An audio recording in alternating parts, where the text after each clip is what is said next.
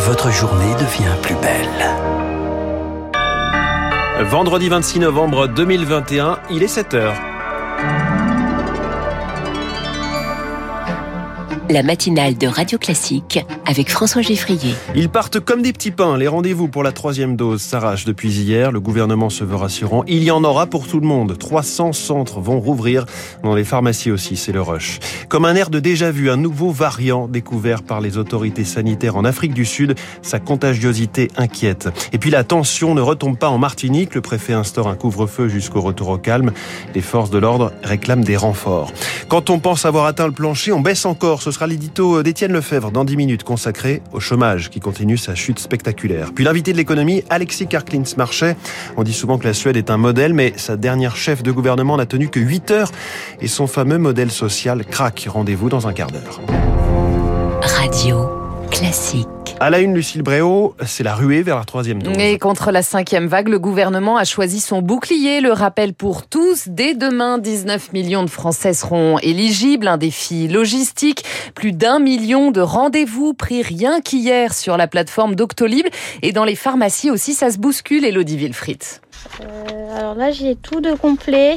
J'ai plus de disponibilité pour le moment. Dans l'officine où travaille Farah, les coups de fil s'accumulent. À peine deux heures après l'intervention d'Olivier Véran, l'agenda s'est rempli à vue d'œil. On a, euh, ouais, on a une dizaine de personnes qui a appelé euh, depuis l'annonce. Là, c'est un peu short quand même. Hein. Pour ce qui est des rendez-vous, on est un peu limité. Entre les tests, la vaccination contre le Covid et celle contre la grippe, les pharmaciens sont déjà débordés et les bras manquent. Franck est ravi de participer à l'effort, mais il ne pourra pas faire de miracle. Aujourd'hui, on en fait à peu près 20, euh, 25 euh, vaccins par jour. Mais on peut pas en faire plus.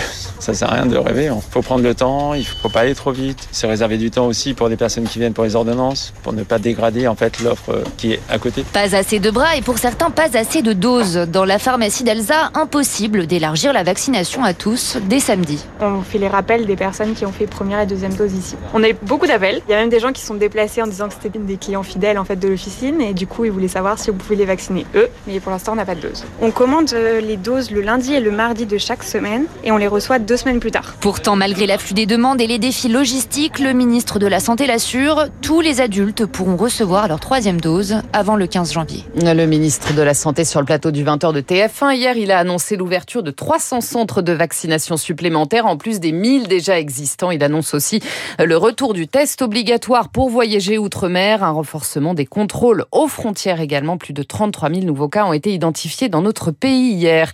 La reprise épidémique française qui inquiète le Maroc à partir d'aujourd'hui. Plus de vols entre le Royaume et la France jusqu'à nouvel ordre. Dimanche, tous les vols en provenance de France seront aussi suspendus. Dans ce contexte, un nouveau variant inquiète les autorités. Il a été découvert en Afrique du Sud et il est visiblement très contagieux. Pour l'heure, seulement 22 cas ont été détectés, mais le Royaume-Uni, par exemple, a déjà décidé de fermer ses frontières aux voyageurs en provenance de six pays d'Afrique. Les scientifiques sud-africains craignent que ce variant fasse exploser les contaminations. Bayanda Goumédé est néphrologue à Pretoria. Nous sommes très préoccupés par ce super variant qui possède un nombre extrêmement élevé de mutations. On ne sait pas s'il est résistant au vaccin ou si les anticorps offrent un certain niveau de protection contre lui. Nos scientifiques doivent encore se prononcer. L'inquiétude majeure, c'est qu'on rencontre une très forte défiance vaccinale à cause des fausses informations qui circulent et donc notre couverture vaccinale est encore très insuffisante. Alors que les hôpitaux sont débordés, le ministère de la Santé nous a déjà indiqué qu'il fallait se préparer à une catastrophe prévisible. Des propos recueillis par Rémi Vallès. En Martinique, un couvre-feu jusqu'au retour au calme. Dès ce soir de 19h à 5h, décision prise par le préfet alors que les violences urbaines nocturnes se multiplient sur l'île depuis lundi.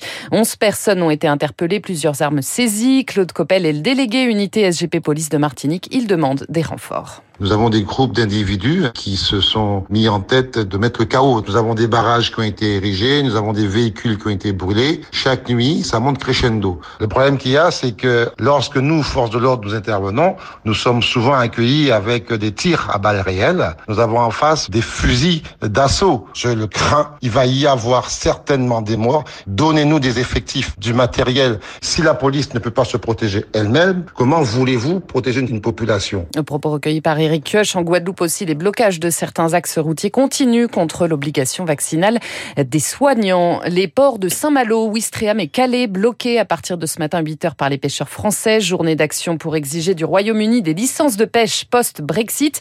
L'accès des camions de marchandises au terminal de fret du tunnel sous la Manche sera également bloqué quelques heures à partir de 14 h Entre Paris et Londres, les sujets de friction se multiplient. La pêche, on vient de le dire, les migrants, au lendemain de la mort de 27 d'entre eux dans la Manche, Boris Johnson écrit à Emmanuel Macron, le Premier ministre britannique, propose à Paris de reprendre toutes les personnes qui arrivent en Angleterre depuis la France. Pas de commentaire de l'Élysée à ce stade. Dimanche, une réunion est prévue à Calais entre les ministres de l'Intérieur français, belges, allemands, néerlandais, britanniques et la Commission européenne. Les crises migratoires au port de l'Europe au menu d'un entretien entre Emmanuel Macron et le pape François ce matin. C'est la deuxième fois que le souverain pontife reçoit le président français. Et puis Interpol a un nouveau patron. Sa candidature soulevait un vent de front depuis plusieurs semaines. Le, général, le général émirati Ahmed Nasser al-Raisi a été élu hier à la tête de cette organisation internationale de police criminelle. Marc Tédé, il est notamment accusé de torture. Dans la police émirati depuis plus de 40 ans, Ahmed Nasser al-Raisi chapeaute jusqu'à présent la politique carcérale de son pays. Il est à ce titre soupçonné d'avoir supervisé et orchestré la répression et la pratique de la torture là-bas. Une plainte a été déposée contre lui en France en juin pour acte de torture et de barbarie infligés au blogueur et opposant Ahmed Mansour, détenu depuis 5 ans à Abu Dhabi. Deux autres plaintes ont été déposées en Grande-Bretagne. La première par un supporter britannique, Ali Issa Ahmad, interpellé en janvier 2019 alors qu'il venait assister à un match de la Coupe d'Asie de football. Emprisonné trois semaines, il dit avoir été soumis à des décharges électriques. Quelques mois auparavant, son compatriote, le chercheur Matthew Hedges, avait été libéré sur pression de Londres après sept mois à l'isolement.